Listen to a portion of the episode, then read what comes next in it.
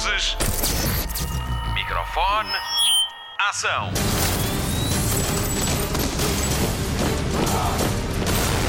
Hollywood Express. Olá e bem-vindo à edição extra do podcast de filmes e de séries da Rádio Comercial. O meu nome é Patrícia Pereira e hoje vou estar à conversa com Nicholas Ralph, o protagonista da série Veterinário de Província disponível no Disney Plus. Para já estão duas temporadas disponíveis, a terceira chega a 21 de dezembro com a promessa de incluir um episódio de Natal bem especial e a garantia de que vai haver uma quarta série. Para Nicholas Ralph, este é um trabalho de sonho. Ele conseguiu ser escolhido para o papel quando fazia teatro na Escócia. Veterinário de Província marca a estreia deste ator em televisão. Foi em 2020, quando tinha 30 anos. Saiu diretamente do Conservatório para a Clínica Veterinária dos anos 30 em Yorkshire, no Reino Unido. Vamos saber como tudo começou pela voz do protagonista de Veterinário de Província. Hollywood Express. I got an interview. Yorkshire? Excuse me.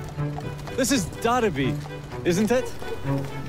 I'd almost given up on you. I'm Mrs. Hall. I keep house for Mr. Farnon. I'm Farnon, Siegfried. New assistant. Oh, I another one. Mr. Farnon's new assistant. Another one. Let's put forward. I was actually doing a play back in Scotland, and when the audition came through, and uh, the audition was on the morning, and I had I was opening the play in the evening, and I was playing a, a lead in a, a, play for National Theatre of Scotland when the first audition came through. So then it was like a, a, a mad process from then on. But as soon as that, that first audition sides um, pieces came through, I was like, I have to play this part. The, the writing was so good, the dialogue was so great, the character was so three dimensional. But I also, I was, I, I just uh, initially I had a in, gut instinct about the character. I was like, I think I know who this guy is. I think I know how to play him. So, anyways, I uh, everything got put on the back burner, and I uh, just completely focused on that. And then through five or six, uh, four auditions, um, and then I finally got the got the part. So yeah, it was uh, it was amazing, and it has been ever since. It's it's a it's such a joy of a show to work on. It's just it's just wonderful with lovely people out in the Yorkshire Dales, which is absolutely stunning, with all these lovely animals. Uh, so it's we're very fortunate to get to do it. Did you know the previous show? Uh, did you get to see it? During the audition process, I watched one episode of the, the BBC adaptation just to get like a little flavour for the material, but um, I didn't want to watch anymore because then you might end up, you know, copying. I didn't want to do anything, you know, that Christopher Timothy had done, and even subconsciously you might start picking things up. So, so I didn't. But the books, which I have, know, in many incarnations now that I've done the audiobooks, they keep sending me them. I've got so I I know the books inside out, back to front. Um, those were my main source uh, of research, along with online and things like that. But but those were those were the things I went to for for all my um, for a lot of my James Herriot inspiration when it comes to the character. Do teatro para a televisão, Nicholas Ralph conta que teve quatro audições até ficar com o papel. A empatia com James Herriot foi imediata e o ator sentiu que podia desempenhar este papel.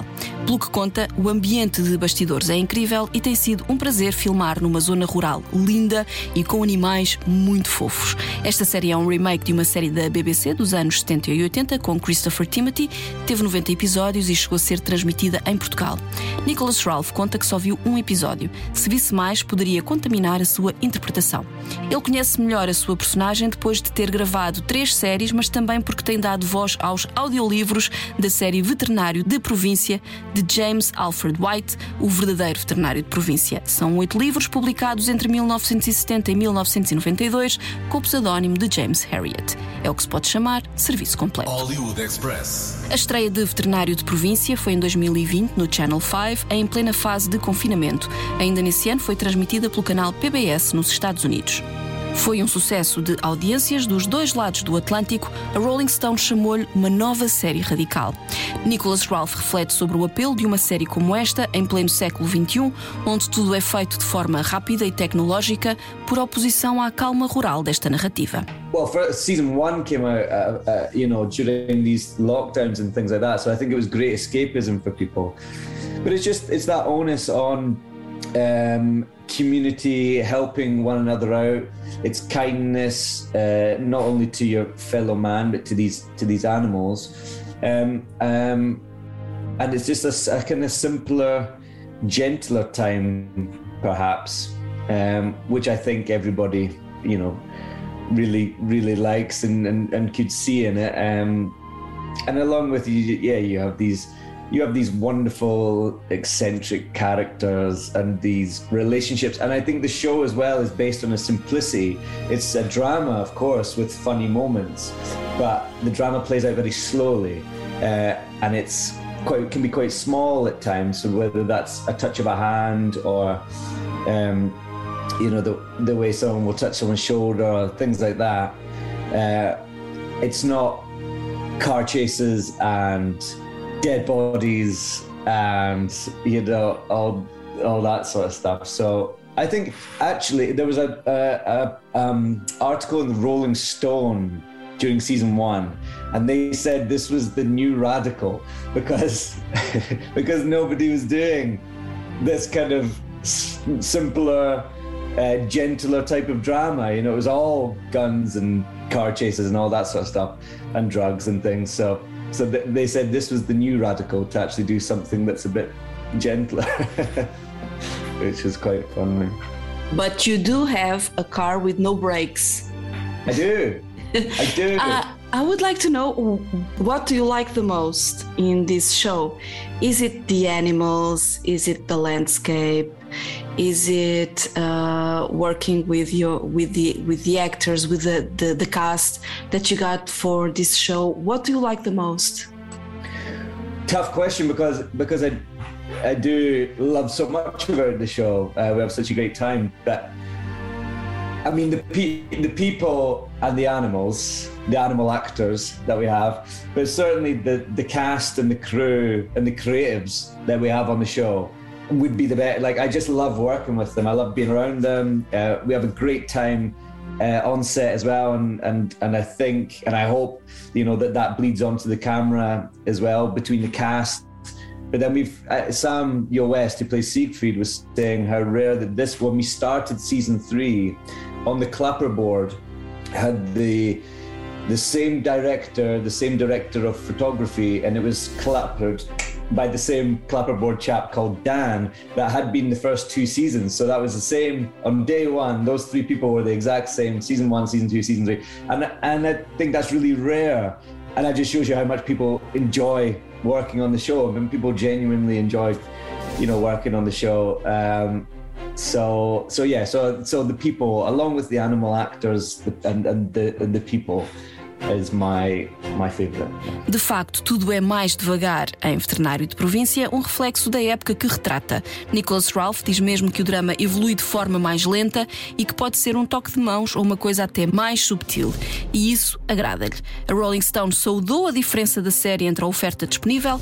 Nela não há perseguições de carros, nem mortes, nem acidentes espetaculares. O mais estranho é que há mesmo um carro sem travões. As pessoas gostaram da série por ser completamente diferente da realidade em que viviam e serviu de escape ao confinamento por causa da pandemia de Covid-19. Sentiram-se transportadas para outras vidas. Toda a experiência de rodagem desta série foi espetacular. Nicholas Ralph revela que a equipa técnica é a mesma desde o primeiro dia. Todos voltam e isso mostra como as pessoas gostam deste projeto e ele também. Ele gosta da equipa e dos animais, claro. Nicholas Ralph é ator de formação, mas fez treino intensivo de veterinária para conhecer a profissão e os termos. Um ano antes da gravação da série, entraram em vigor novas regras de tratamento de animais em produções de televisão e cinema. Ralph diz que foram cumpridas à risca. Uma das suas contracenas é um cão pequinês chamado Derek. Nicholas Ralph conta como foi trabalhar com este ator de quatro patas. One an animal doesn't require or two you're not trained to do and that came in a, a year before like a year before we started which is quite crazy to think that that only came in in 2018 um, for animals and entertainment um, so yeah so we did a bit of vet boot camp before we started with our on-set vet who's always there with the animals which was uh, which was really fun got up close and personal with cows horses sheep on day one, just dived in. So that was a lot of fun. And then you get to work with some wonderful, uh, as I say, animal actors like the, so the little dog Tricky Woo, uh, Mrs. Pumphrey's Pekingese, is played by a wonderful dog called Derek. Uh, the not the name you would uh, initially put with that little ball of fur, but uh, he's called Derek. And in this, in season two, I was had to anaesthetize him.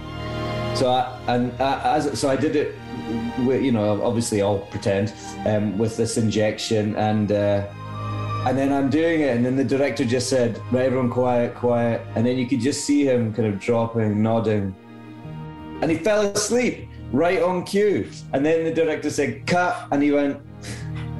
And he's a sterling, a sterling professional. It's it's funny you mentioned uh, Tricky because his mother was Diana Riggs. How was it like to work with such an actress? Incredible. I mean, such a loss as well. Um, and really upsetting when when that happened. But it was such a joy to work with her. I just had such a such a fun few days up in the Dales, up in this big estate. Uh, it was a lot of fun. She she um, not only to work with her, working with her was brilliant. The way she uh, interacted with other actors, I spoke to just the way she she spoke about a scene was really interesting um, for me. Um, and then also off offset, off screen, she was just really nice to chat to. She had wonderful stories and everything like that. She still had a wicked sense of humour. She was very funny, uh, very witty. Um, so yeah, it was it was a lot of fun. I'm very very thankful and glad that I got that opportunity. Na série, o Derek responde pelo nome de Tricky. Numa das cenas da temporada 2, era preciso anestesiá-lo, fingir, claro, e ele interpretou o papel na perfeição. Ele é o cão de companhia da Sra. Pumphrey, papel interpretado por Diana Rigg, conhecida como a mulher que casou com James Bond em 007 ao serviço de Sua Majestade, e mais recentemente foi Olina Tyrell em A Guerra dos Tronos. Nicholas Ralph recorda a generosidade e a simpatia da atriz que morreu em 2020. Foi muito divertido trabalhar com ela e fora de cena era muito engraçada, atrevida e tinha sempre histórias para contar. Hollywood Express.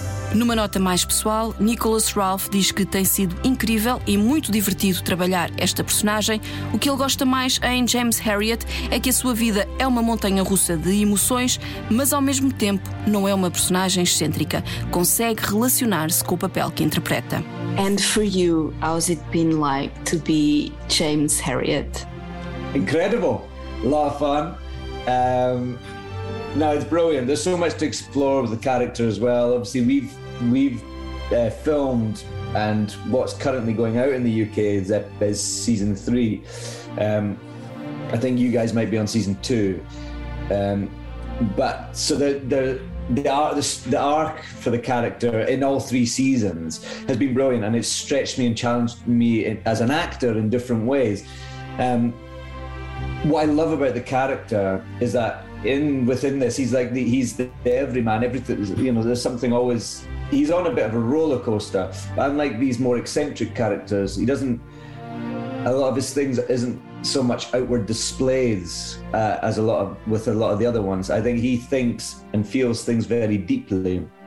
Um, but it, but it's great fun. I, you know, I get to be I get to play James in funny moments, in dramatic moments, and then in some touching, poignant moments. So, as an actor, you never know what what's going to be asked of you, and that's brilliant. And uh, I love a challenge as well, and with the animals and things like that. When I'm reading scripts, you never know what's quite coming next. There was a brilliant episode in season two with uh, with a horse and, and birthing a um, birthing this this horse, uh, which which again was another huge operation when it comes to filming that, and it takes a lot of a lot of manpower and a lot of technical stuff as well. So yeah, I like I like all I like all that, and uh, and yeah, it's just it's been it's been incredible, and I'm very happy. Uh, and looking forward, we've been commissioned for season four as well, and very much looking forward to going back up next year. Final question, our time is coming up. So, for those who have never seen the show, how would you describe it?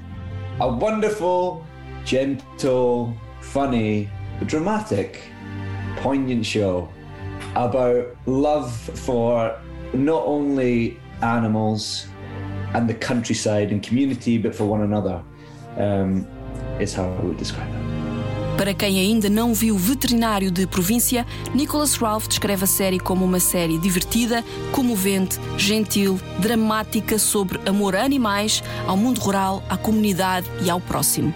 Para além de Nicholas Ralph, a série conta ainda com Samuel West, Rachel Shanton, Anna Medley e Matthew Lewis, também conhecido como Neville Longbottom dos filmes de Harry Potter. E claro, Diana Rigg e o seu cão, Derek. Express. O podcast de filmes e séries da Rádio Comercial. Fim de mais um Hollywood Express com Patrícia Pereira, Marta Campos, Pedro Andrade e Mário Rui. Voltamos lá mais para o final da semana. Até lá, bons filmes e bom surf no sofá. E ganhe tempo com este veterinário de província, disponível no Disney Plus. A terceira temporada estreia a 21 de dezembro no streaming do Rato Mickey. You make a good team. What he means is he couldn't do it without me. We're under the sun, She's in safe hands now. Surviving Siegfried. You really must start taking more responsibility. I'm trying. You're extremely trying. You really are the most ridiculous creature. I hope you're referring to the dog. Now is your time, one more step. It's all or nothing, it's all or nothing. Told it's perfect. But how can I, in good conscience, watch those young lads go off for their training whilst I stay here? You'll protect more people by preventing TB spread than you ever would with a gun in your hand. Now is your time. But I can't lose him. Everyone under this roof is in my care.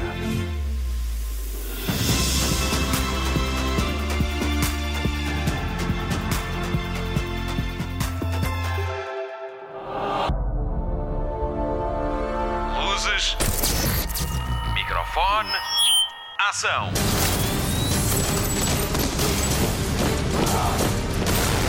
Hollywood Express.